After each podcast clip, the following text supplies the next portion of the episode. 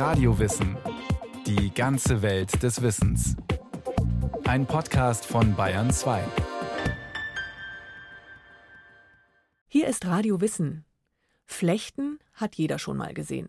Denn sie überleben nahezu überall, sogar im Weltall. Doch es geht ihnen zunehmend schlechter. Schuld daran sind leider wir Menschen.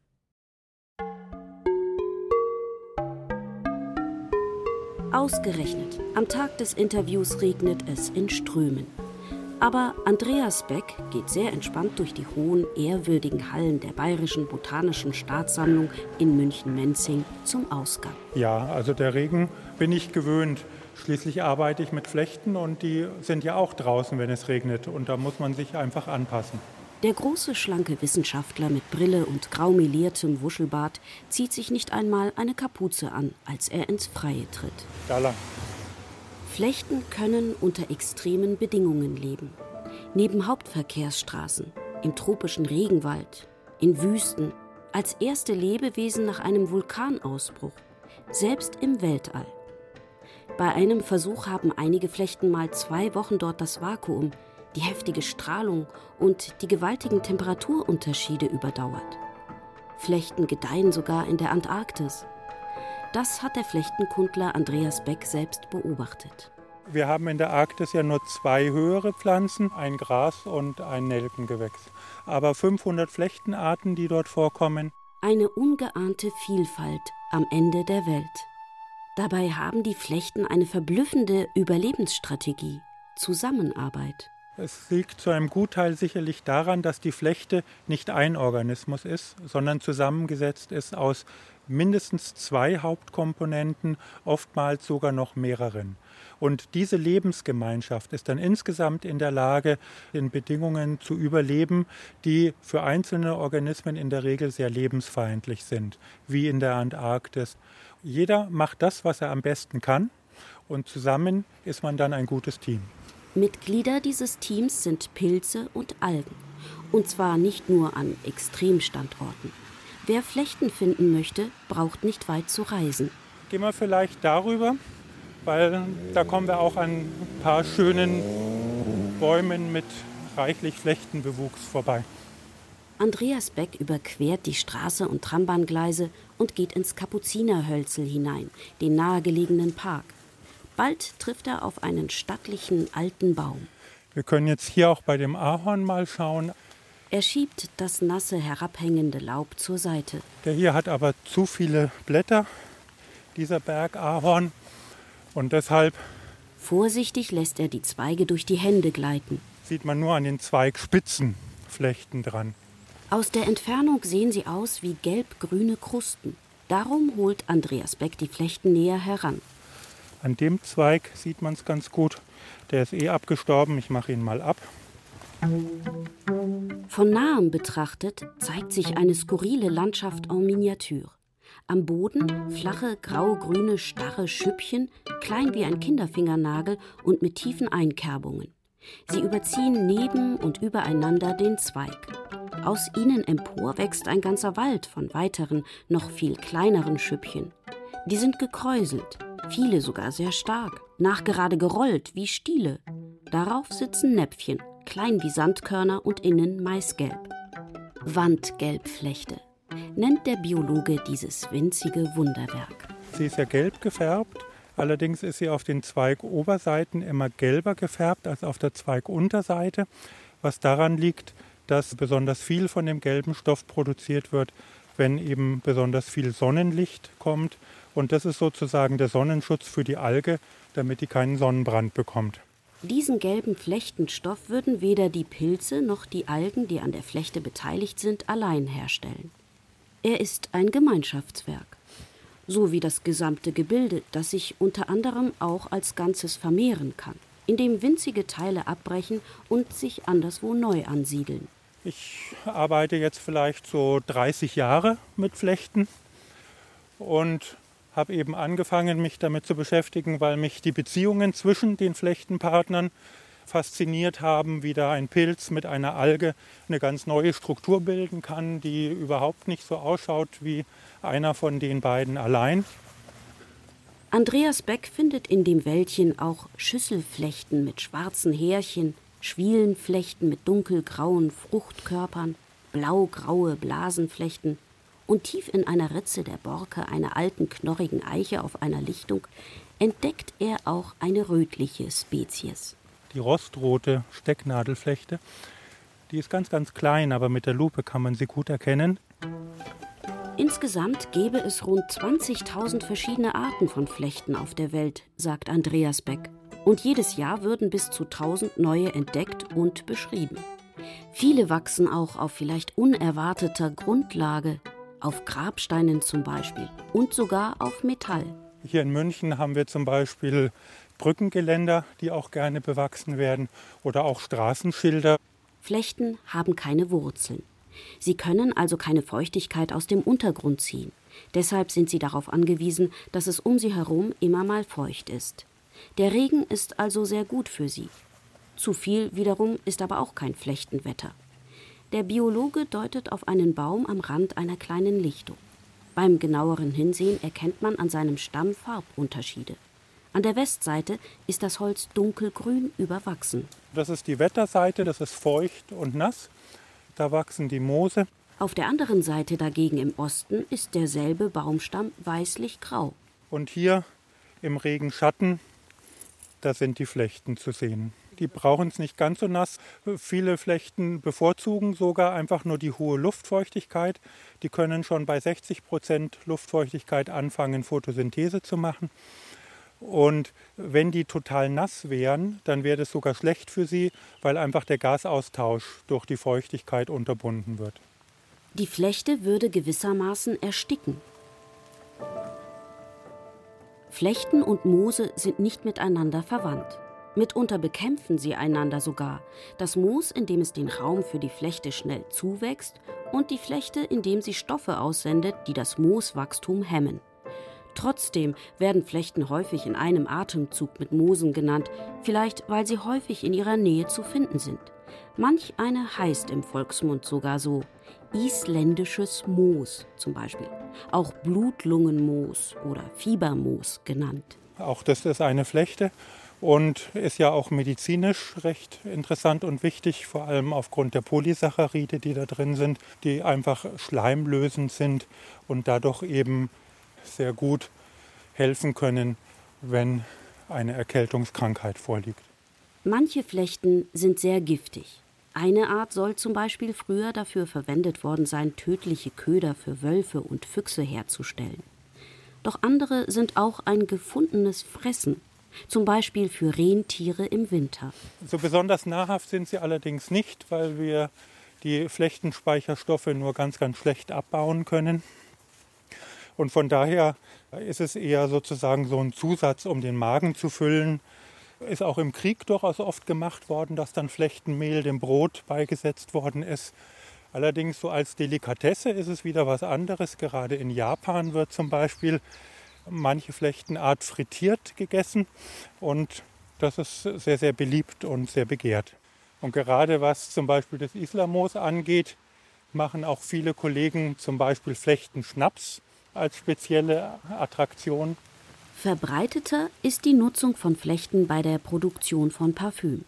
Vor allem die Pflaumenflechte wird für herbe Männer oder sinnliche Frauendüfte genutzt. Biologen wie Andreas Beck benennen Flechten nach dem Pilz, der hauptsächlich an ihnen beteiligt ist und mit Hilfe von dessen Sporen sie sich übrigens auch vermehren können.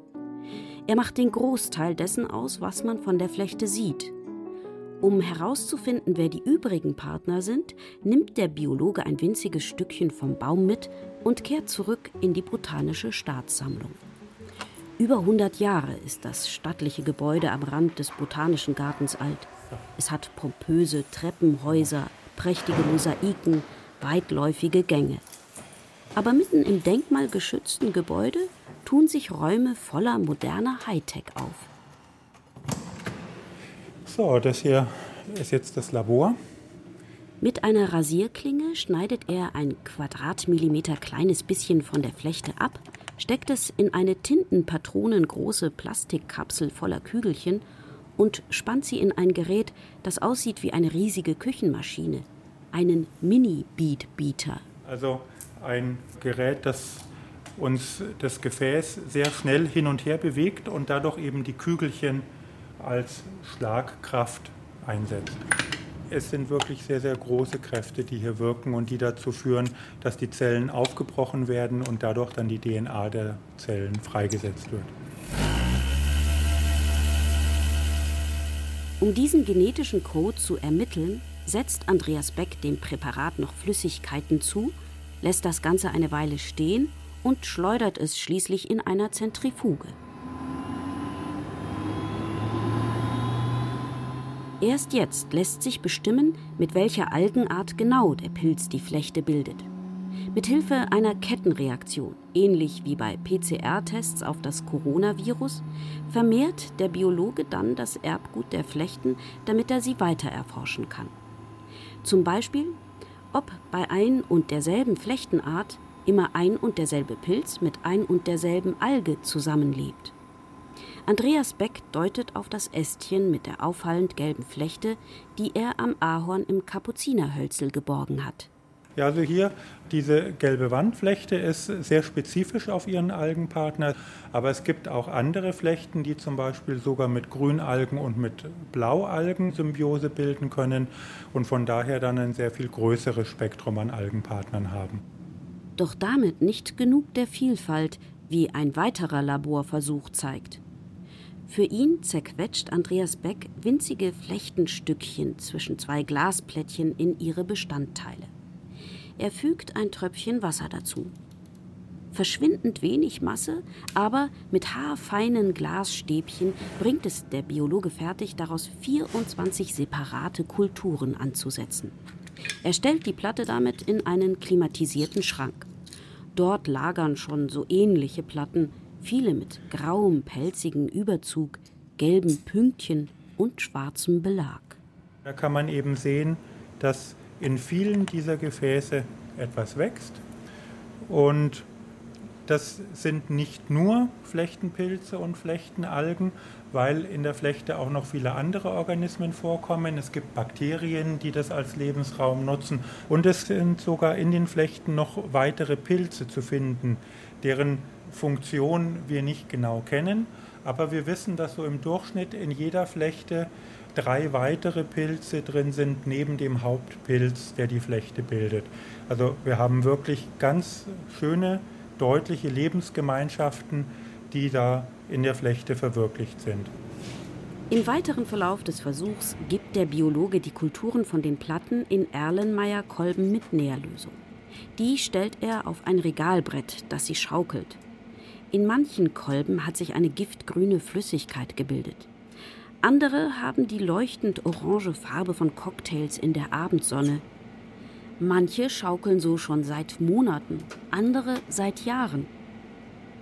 Eine bestimmte Alge kultiviert Andreas Beck seit über zwei Jahrzehnten. Geduld ist sicherlich von großem Vorteil bei Flechten. Es ist wirklich ein ganz anderes Arbeiten, als es die meisten in dieser Zeit gewohnt sind. So werden zum Beispiel viele Versuche mit Fruchtfliegen und einer Schaumkresseart gemacht.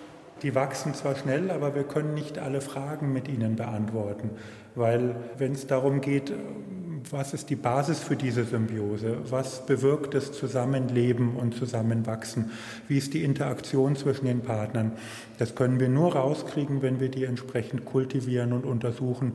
Das werden wir mit anderen Systemen oder auch schnell wachsenden Algen wie Chlamydomonas nicht rausbekommen können. So wollte Andreas Beck zum Beispiel wissen, was eigentlich die Alge davon hat, dass sie als Teil der Flechte mit dem Pilz zusammenarbeitet. Der Pilz bekommt von der Alge Kohlenhydrate, ohne die er nicht leben kann. Man wird deshalb die Flechtenpilze nicht ohne Algen in der Natur finden. Für die Flechtenalge ist es allerdings ein bisschen schwieriger, weil die Flechtenalge könnte im Prinzip schon auch ohne Pilz alleine leben. Aber sie ist relativ selten. Und in der Flechte ist eben die Flechtenalge auch sehr viel häufiger. Und die Frage ist, hat sie noch mehr davon? Kriegt sie auch Stoffe geliefert von dem Pilz? Er untersuchte die Flechten bis auf die Ebene der Isotope. Das Ergebnis? Die Pilze liefern den Algen keine Nährstoffe, also kein Futter. Sie bieten ihnen gewissermaßen nur die Wohnung. Die Alge ist zu einem Gutteil auf den Pilz angewiesen, weil zum Beispiel die Sonneneinstrahlung an vielen Standorten, wo die Flechten vorkommen, für die Alge allein einfach zu stark wäre. Die würde sozusagen einen Sonnenbrand bekommen und könnte dann auch nicht mehr leben. Und deshalb braucht die Alge auch den Pilz, selbst wenn sie nicht direkt Nährstoffe von ihm bekommt. Doch die Forschung geht noch weiter. Die Frage ist nun, gilt das nur für diese gelbe Wandflechte, die wir hier von verschiedenen Standorten untersucht haben, oder ist es generell bei den Flechten so, dass es sozusagen nur ein Schutz der Alge ist und eine Vermehrung der Alge, die aber keine Nährstoffversorgung liefert. Für seine Arbeit mit den Flechten hat Andreas Beck eine Schatzkammer der Biologie direkt im Haus. Räume voller Schränke mit Buchstabenmarkierungen darauf. Jetzt sind wir im Herbar der Botanischen Staatssammlung. Wir sind eins der weltweit größten Herbarien, gerade was die Flechten betrifft, sind über 350.000 getrocknete Flechtenbelege aus ja, den letzten 250 Jahren, die hier gesammelt vorliegen. König Max I. von Bayern kaufte Sammlungen bedeutender Gelehrter und schickte Botaniker bis nach Brasilien, um dort Pflanzen aufzuspüren und mitzubringen. Auch Andreas Beck hat viele Exemplare beigesteuert, zum Beispiel von der gelben Wandflechte, mit der er experimentiert hat. Falls man sie noch einmal untersuchen möchte.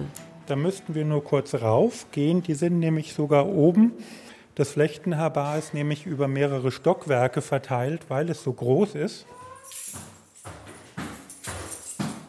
Gezielt geht er an einen Schrank, zieht eine buchdicke Kladde heraus, legt sie behutsam auf einen Tisch und schlägt sie auf.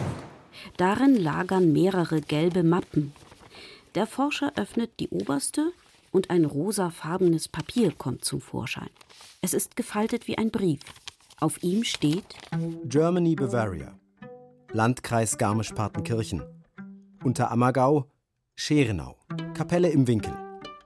An Haselnusssträuchern in ca. 2 bis 2,50 Metern Höhe. Ca. 800 Meter Seehöhe. 11 Grad, 1 Minute 11 Sekunden Ost. 47 Grad, 37 Minuten 41 Sekunden Nord. 23.02.2007 Andreas Beck verwendet für eine Studie der Zusammensetzung stabiler Isotope in Flechten. Im rosa Umschlag liegt wiederum ein weißes Päckchen und darin ruht, verpackt in besonders weiches Papier, die getrocknete gelbe Wandflechte.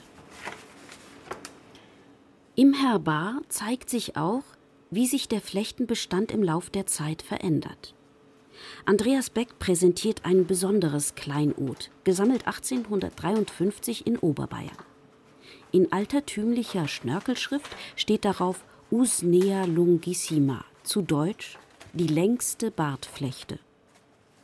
Der Kustos von damals musste sie aufwickeln, sonst hätte sie nicht in die Herbarmappe gepasst. Fünfeinhalb Meter lang hat sie mal wie ein Bart von einem Baum herabgehangen. Heute ist diese Art leider in ganz Deutschland nicht mehr zu finden. Die Flechte ist ausgestorben, weil sie ganz, ganz sensibel gegenüber Luftverunreinigungen ist. Und dadurch, dass ja auch die Schornsteine immer größer werden, ist halt leider auch in Gebieten, die von München weiter weg sind, die Luft nicht mehr gut genug, damit diese Flechte noch wachsen kann. Am schlimmsten war es Mitte des 20. Jahrhunderts. Da waren gerade die Innenstädte zeitweise flechtenfreie Zonen. Höchstens eine besonders robuste Art fand sich dort damals noch, sagt Andreas Beck. Doch es hilft, dass Benzin und Kohle entschwefelt werden müssen und der Regen nicht mehr so sauer ist. Jetzt kommen die Flechten wieder zurück und man kann an vielen Straßenbäumen erfreulicherweise relativ viele Flechten sehen. Man sieht allerdings, dass das andere Flechten sind, als es früher waren. Heute findet man vor allem Flechten, die es vertragen, wenn sie ständig überernährt werden. Das liegt daran, dass in unserer Umwelt inzwischen so viel Stickstoff vorhanden ist. Was wir jetzt als Eintrag von Stickstoff allein durch die Luft haben, hätte vor 100 Jahren als Volldüngung gegolten. Dieser Stickstoff stammt aus den Abgasen von Autos und Heizkraftwerken und auch aus der Landwirtschaft. Wenn etwa Gülle breitflächig ausgebracht wird, werden Aerosole davon vom Wind verbreitet, erläutert der Biologe. Die Gülle ist auch extrem stickstoffreich und wenn man die Bäume um die Felder anschaut, findet man dort auch sehr viel weniger Flechten, als das früher der Fall war und eben auch vor allem diese Stickstoffzeiger wie die gelbe Wandflechte, wie Schwielenflechten und deren Vertreter. Flechten, die mit zu viel Stickstoff nicht zurechtkommen, sind indessen immer seltener zu finden. Andere Flechten tauchen plötzlich neu auf, zum Beispiel sehr kleine Arten, die auf Blättern wachsen. Gerade auch jetzt im Zuge des Klimawandels haben wir Arten, die bisher eben noch nicht nachgewiesen waren in den letzten 100 Jahren. Es ist allerdings auch ein Gebiet, das noch relativ am Anfang ist, weil wir natürlich erst für die einzelnen Flechten feststellen müssen, kommen die jetzt, weil sich die Luft ändert, kommen sie, weil sich die Temperatur ändert oder was ist der Grund für das zusätzliche Auftreten von neuen Flechtenarten.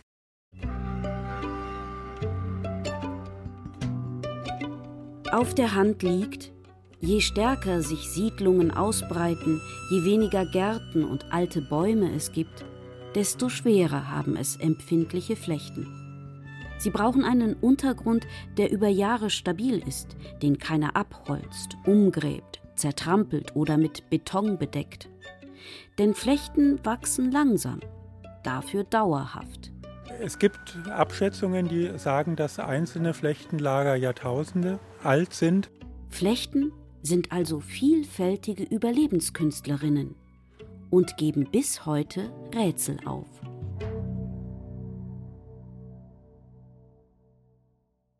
Sie hörten Flechten. Phänomenale Überlebenskünstler von Bettina Weiz. Regie Silke Wolfrum. Technik Christian Schimmöller. Redaktion Matthias Eggert. Es sprachen Anne-Isabel Zilz und Christopher Mann. Wenn Sie keine Folge mehr verpassen wollen, abonnieren Sie Radio Wissen unter bayern2.de slash podcast und überall, wo es Podcasts gibt.